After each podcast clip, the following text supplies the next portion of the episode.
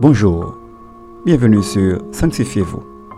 Sans la sanctification, personne ne verra le Seigneur. Hébreu 12, verset 14. Aujourd'hui, notre sœur Jenny Métellus vous apporte la méditation du jour. Notre sujet pour aujourd'hui est le suivant. La richesse d'en haut. Selon Matthieu 6, verset 19 à 21, nous lisons. Ne vous amassez pas des trésors sur la terre où la teigne et la houille détruisent et où les voleurs percent et dérobent. Mais amassez-vous des trésors dans le ciel où la teigne et la houille ne détruisent point et où les voleurs ne percent ni dérobent. Car là où est ton trésor, là aussi sera ton cœur. Parole du Seigneur. L'enseignement de Jésus ressemble beaucoup à la condamnation sévère des riches oppresseurs dans Jacques 5, verset 1 à 6. Car Jacques s'est donné beaucoup de mal pour avertir l'Église du pouvoir corrupteur de la richesse. Et ses paroles font souvent écho aux enseignements de Jésus, en particulier le sermon sur la montagne.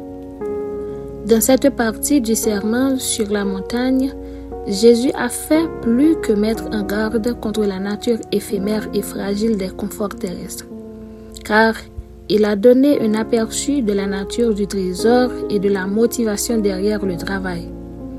La parole de Dieu est claire sur notre attitude envers la richesse et l'ambition mondaine. Pourtant, il enseigne clairement que la richesse elle-même n'est pas intrinsèquement mauvaise. Servir la richesse comme notre maître est le problème. Bien-aimé, amasser des trésors signifie que nous investissons dans ce qui durera pour l'éternité et la mission de Dieu dans ce monde. Une grande partie de ce que nous poursuivons, qui mène à notre gloire et à notre confort ici-bas, ne nous servira pas dans l'éternité.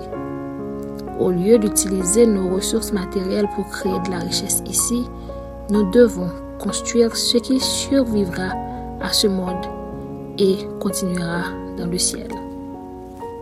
Retenez ceci, le travail est destiné à glorifier Dieu.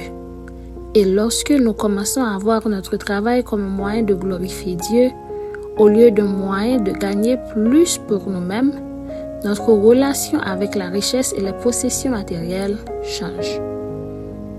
Une petite réflexion. Laquelle des deux que vous êtes en train de rechercher? La richesse terrestre ou céleste? Notre conseil pour vous est le suivant. Examinez-vous vous-même pour voir si tous vos efforts pour avoir de la richesse servira l'agenda de Dieu ou pour votre propre ego. Puis, demandez Dieu de vous aider à fixer votre priorité afin d'apporter votre contribution dans son royaume. Amen.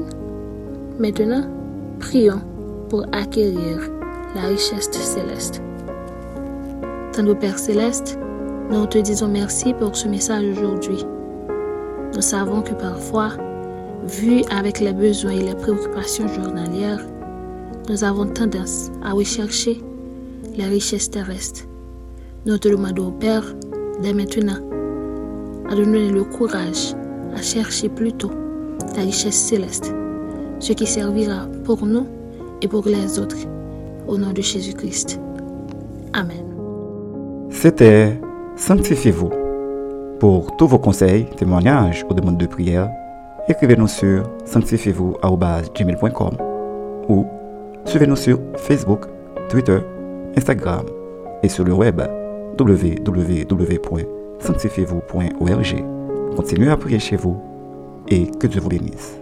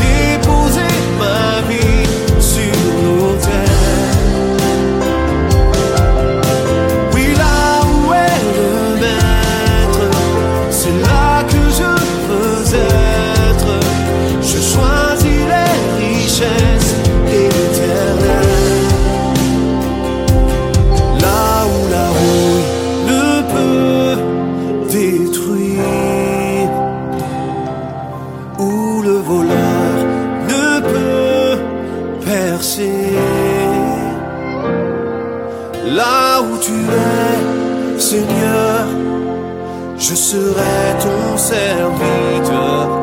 À tes pieds, je